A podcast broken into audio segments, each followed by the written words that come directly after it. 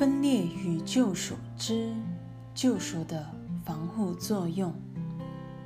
六，进化是一种过程，你好似一级一级的推进，每向前迈出一步，便修正了前一步的错误。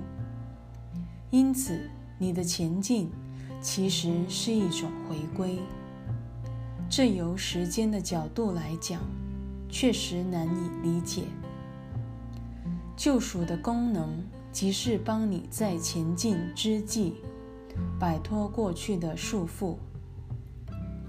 它化解了过去的错误，使你无需重蹈覆辙而延误了归程。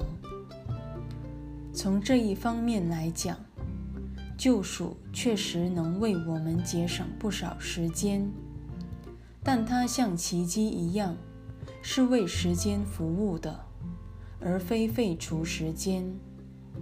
凡是需要救赎之处，就需要时间。整个救赎计划从头到尾都与时间建立了极为特别的关系。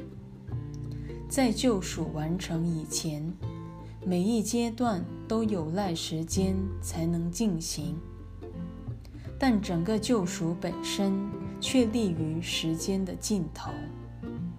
它由那一尽头为我们架起了一座回归的桥梁。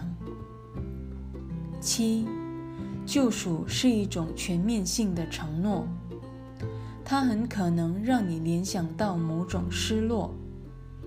所有与上主分裂的圣子，多多少少都犯了这一错误。人们很难相信，没有反击能力的防卫措施才是最上上的防卫。此即福音所言：温良的人将要承继大地之意。